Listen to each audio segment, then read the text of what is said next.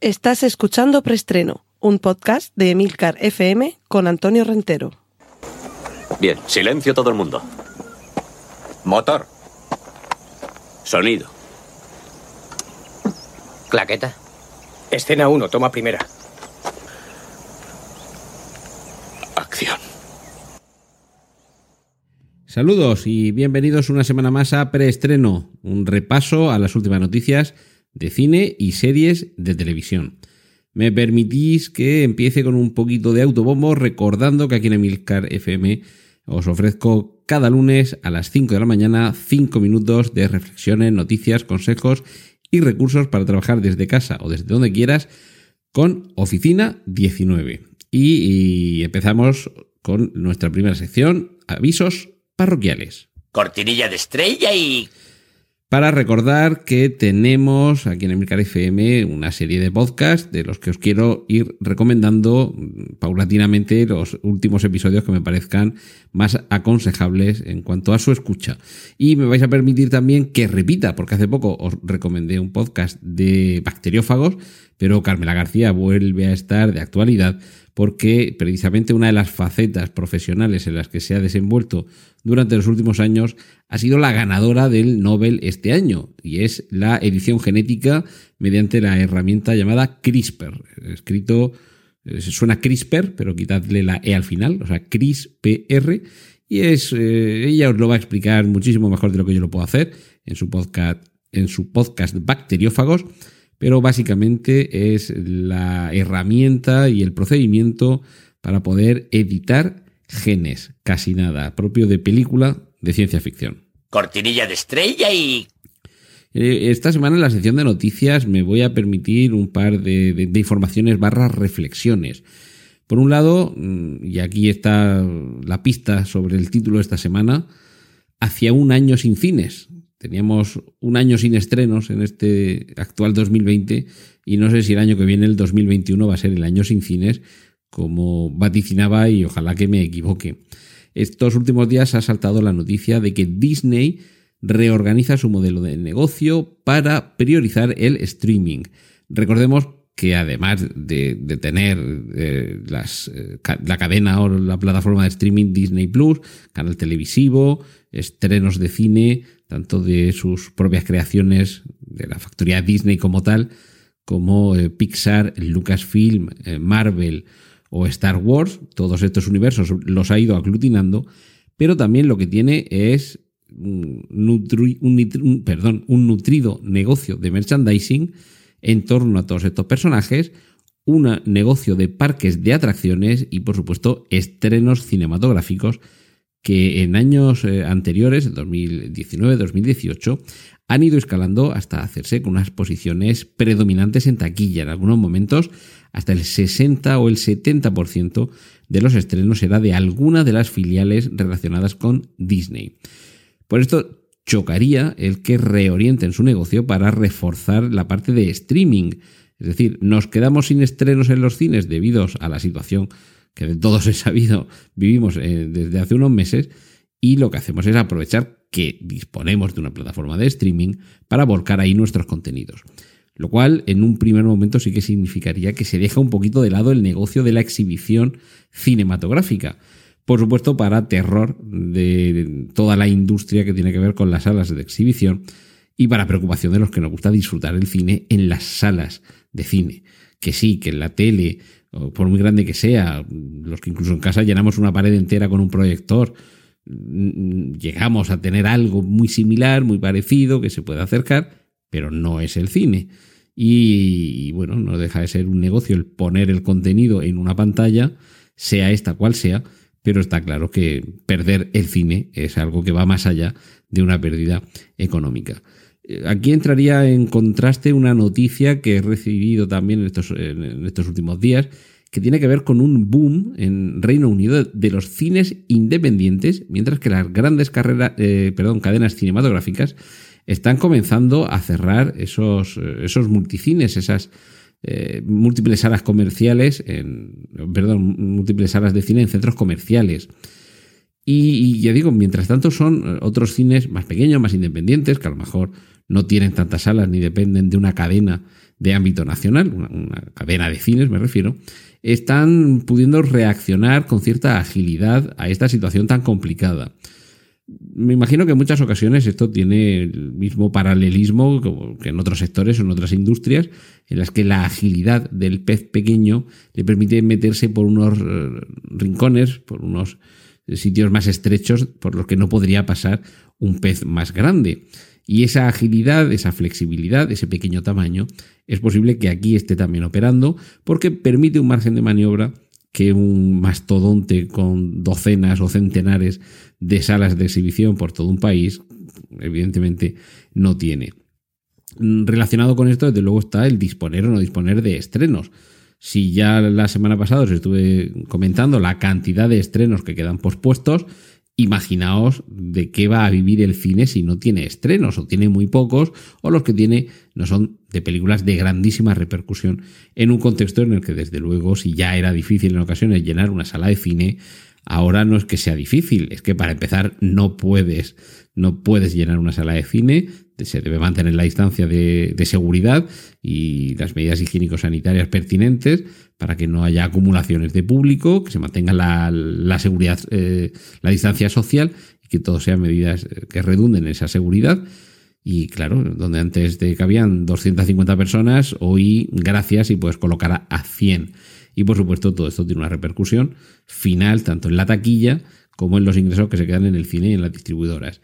Por eso digo que eh, puede ser una solución para algunos de estos cines el reaccionar en consonancia a cómo lo han hecho las salas independientes o los cines independientes en Reino Unido, sorteando un poco la dificultad de ser más grande.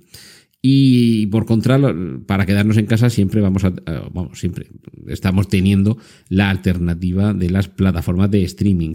Una de las últimas en llegar a España, aunque se está extendiendo por otros países, es Pluto TV. Pluto como, como el perro de...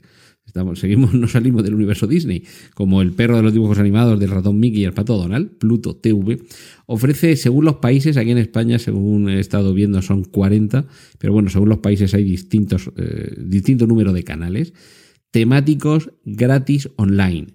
¿Dónde está, entre comillas, la trampa? En que hay publicidad, en que cada cierto número de minutos, 15, 20, 25 minutos, se interrumpe la, emisión en streaming para añadir uno, dos o tres anuncios, es decir, algo parecido a las cadenas televisivas tradicionales, pero en este caso en streaming. Ojo, porque yo he intentado verlo a través del ordenador y ha sido tarea imposible. Hay que descargar una aplicación o bien para el dispositivo móvil iOS o Android pero también para dispositivos móviles eh, que, bueno, los dispositivos inteligentes que se conectan a la televisión, que funcionan en el universo Amazon y las eh, televisiones inteligentes. Para los Smart TV también hay versión desde Pluto TV para que se instale esa, esa aplicación y ya a partir de ahí podamos seleccionar los canales ya digo, muy similar a, cualquier plataforma de streaming en su funcionamiento, pero también hibridando con esos canales temáticos con lo que pueden ofrecer plataformas como el Movistar Plus, por ejemplo, Orange y compañía, en las que te, introducen una serie de canales eh, de cine, de series, de documentales, infantiles, y en fin, la, oferta que hay de producción no es especialmente para perder la cabeza, tampoco es que no sea nada atractiva, pero en cualquier caso, ya digo, es que es, gratis. Y que es verdad que de vez en cuando te ponen anuncios, pero bueno, es que nadie nos va a regalar duros a cuatro pesetas. Cortinilla de estrella y... Y vamos con la sección de cine. Dos trailers nuevos. Hank, lo nuevo de Fincher, de David Fincher, en un espectacular blanco y negro, contándonos todas las peripecias en torno al rodaje de la que para muchos y durante décadas fue la mejor película de la historia del cine, Ciudadano Kane una fotografía que yo creo que ya por derecho propio se hace acreedora del Oscar a la mejor fotografía de 2020. Y otro día hablamos de cómo van a estar los Oscars este año con tan pocos estrenos. Pero la película, desde luego, resulta una, por lo que se ve en el tráiler, resulta una lección sobre, sobre cinematografía y una carta de amor a ese cine detrás del cine, con un cuidado exquisito. Y en este caso, David Fincher sí que se aleja del cine más truculento al que nos tiene acostumbrados en ocasiones, pero desde luego cualquier cosa que ruede Fincher, aunque sea el vídeo de la comunión de sus hijos, merece mucho la pena. Y por contraste, porque en este caso creo que no estamos ante una obra maestra, aunque tampoco dudo que va a ser una película eh, entretenida, Yu Jitsu, sabéis, el nombre de un arte marcial eh, japonés de, lucha, de combate, de defensa personal, que bajo ese título nos presenta a un maestro de, este arte marcial luchando contra alienígenas. ¿Y quién es este maestro? ¿Quién es este Obi-Wan de las artes marciales luchando contra invasores del espacio exterior? Nada menos que Nicolas Cage. Así que, sabéis, Jiu-Jitsu dentro de ese subgénero, no con carácter peyorativo, sino con carácter descriptivo, que dentro del cine son las películas de Nicolas Cage. Cortinilla de estrella y... Y vamos con la sección de series. En Apple TV van a presentar una docuserie, eh, es decir, no exactamente una serie de ficción, sino una serie documental, y habrá que ver si con algunos momentos ficcionados o dramatizados, sobre el proceloso mundo de las modelos en los años 90 con participación de todos esos grandes nombres de hermosas mujeres que llenaron paredes con sus pósters, mm, carpetas de más de uno en la década de los 90 y seguramente sueños más que húmedos. Y teaser trailer de El Cid, la serie de Amazon, serie mm, desde luego más española no puede ser, sobre las historias, las, las andanzas, las aventuras de Rodrigo Díaz de Vivar. Y ojo, porque aquí tenemos una pica en Flandes, aunque todavía falten siglos para los tercios, que es que el murciano Jaime Lorente es el protagonista. A Jaime Lorente lo conocéis si habéis visto la serie La Casa de Papel. Y desde luego, por lo que se ve, muy poquito, pero por lo que se ve en el teaser, sí que tiene presencia suficiente, quizá para un feed en sus años mozos, porque es verdad que, que Jaime Lorente es todavía un polluelo. Pero, en fin, la serie, por lo que se ve en el, en el teaser, a ver, Amazon aquí apuesta por el producto de calidad y desde luego una serie medieval con sus batallas campales es lo que promete y veremos si también parte de la intriga política y palaciega. Y terminamos esta sección dedicada a las series con la confirmación por parte de Iwan McGregor del comienzo del rodaje de la serie Obi-Wan el próximo mes de marzo.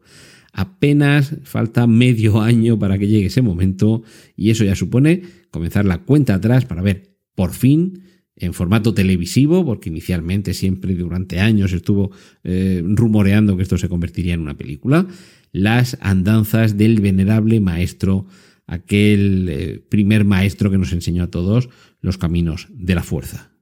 Cortinilla de estrella y y entramos en la sección de cómics. Natalie Portman revela que Diane Foster tendrá cáncer en Thor, Amor y Trueno. Thor, Love and Thunder es, la cuarta película ya de, Thor, claro, porque la tercera era Ragnarok, la segunda El Mundo Oscuro, y llevamos mucho tiempo sin ver al personaje de Diane Foster, que interpretó Natalie Portman en la primera película. También tuvo una pequeña aparición con truco, con truco porque había un momento en el que le daba un beso el personaje de, eh, de, Diane Foster a Thor. Y como no estaba Natalie Portman eh, el día que rodaron aquello, pues lo rodaron de espaldas. Y la actriz que le daba el beso a Thor, a Chris Hemsworth, fue su esposa en la vida real, la, actriz española Elsa Pataki. Pues bien, Natalie Portman regresa al universo Marvel, regresa a la franquicia, al personaje de Thor, interpretando al mismo personaje y, según ella ha confirmado, para llevar al cine una de las más controvertidas, queridas, admiradas y desde luego importantes eh, sagas o, arcos eh, dramáticos dentro del personaje, que es en el que la doctora Diane Foster desarrolla esta enfermedad, desarrolla el cáncer. Y bueno, si ya lo habéis leído, ya sabéis qué es lo que pasa. Y si no lo habéis leído, yo creo que ya está circulando bastante por internet en qué consiste este, este arco narrativo pero no os lo voy a, desbaratar contándolo aquí.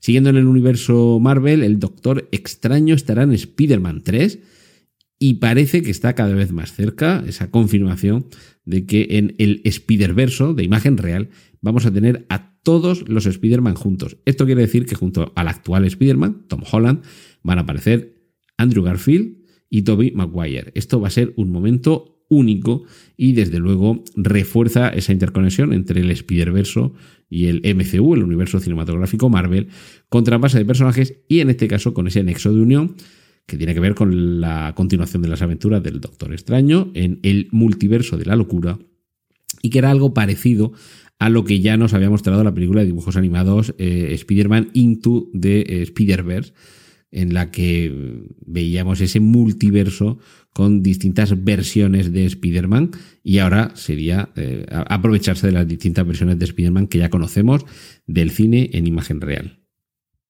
Cortinilla de estrella y... Por cierto, se me olvidaba, se me olvidaba, esto sigue en sección cómics. HBO da luz verde, ojo al chiste, a la serie sobre linterna verde. En fin, perdonadme el chiste, en el cine no funcionó nada bien la película, realmente con Ryan Reynolds, pero es que mm, en, televisión tengo la sensación de que está funcionando muchísimo mejor el universo DC que el universo Marvel, que no es que esté funcionando mal, pero me da la sensación de que por las distintas series, eh, algunas de ellas interconectadas entre sí, DC sí ha sabido leer lo que demandaba el público en la pequeña pantalla, no tanto en la grande, y a Marvel le estaba pasando un poquito al revés. Vamos a ver si ahora con las nuevas series del universo cinematográfico Marvel en la plataforma Disney se ponen un poco al día. Cortinilla de estrella y... Y ahora sí, vamos concluyendo con la sección de adaptaciones. The Writer Stuff es ahora una serie en el canal National Geographic, que por cierto pertenece a Disney, no, no salimos, lo siento, es un programa muy Disney. The Writer Stuff es el nombre de una de un libro, no exactamente una novela, un ensayo, que se tradujo, eh, si no recuerdo mal, el título de la novela, de la novela en español, era Lo que hay que tener. Pero eh, cuando se llevó al cine, en, Estados Unidos sí que se estrenó con el mismo título. Aquí en España la película, y esta ya sí que la conocéis, es Elegidos para la Gloria. Una novela de finales de los años 70 de Tom Wolfe.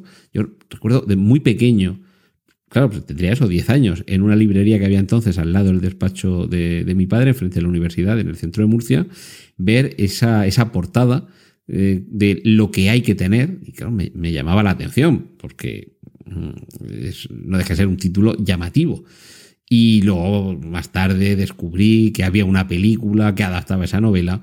Y lo que nos cuenta, que es lo que nos va a contar ahora este documental de National Geographic, es la adaptación en formato semidocumental de... Eh, semidocumental quiere decir que, se dramatiza, ¿vale? Un, drama eh, que está haciendo una mezcla entre un documental, en el sentido de contar algo verídico y tratando de aproximarse al máximo posible a lo que sucedió, pero en formato dramático. Esto eh, en, ocasiones lo hemos visto en televisión, en este caso sería una serie que realmente a mí me da la sensación de que será una mezcla entre Mad Men y eh, First Man, la película de Damien Chazelle que nos contaba la llegada del primer hombre a la luna.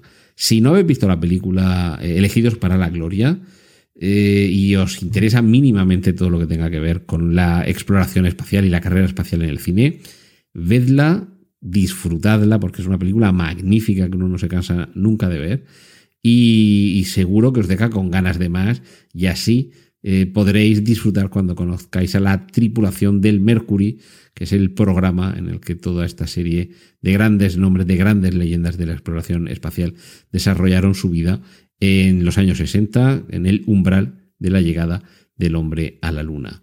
Y otra eh, adaptación que llega también es eh, The Stand, la novela Apocalipsis de Stephen King, de la que ya disponemos de un tráiler y realmente tiene una pinta fabulosa. Hay algunos guiños, seguro que sois capaces de descubrirlos, algunos guiños a algunas otras obras de Stephen King. Y yo recuerdo que ya hubo una adaptación televisiva, yo creo que fue a finales de los 80, a principios de los 90, era bastante floja, realmente.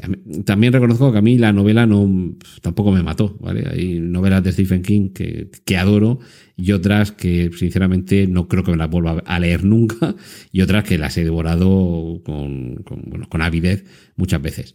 Eh, Apocalipsis o The Stand no es una de ellas, pero la serie sí que tiene, claro, la actualización en la forma de, narrarlo todo y de, de, ponerlo en imágenes es seguramente más acorde a los tiempos actuales, así que sí tengo la sensación de que va a ser una serie que merecerá mucho la pena ver. Cortinilla de estrella y y hasta aquí hemos llegado esta semana. Os agradezco que sigáis ahí al otro lado, que preestreno siga siendo para vosotros una referencia para estar atentos a todo lo que pasa en la pequeña pantalla y en la gran pantalla, aunque últimamente a la gran pantalla acudimos poco. Así que a ver si reforzamos eso, vamos un poquito más al cine y la semana que viene seguiremos aquí. Un saludo de Antonio Rentero. ¡Y corten! Gracias por escuchar Preestreno puedes contactar con nosotros en emilcar.fm barra preestreno, donde encontrarás nuestros anteriores episodios. Genial, la positiva.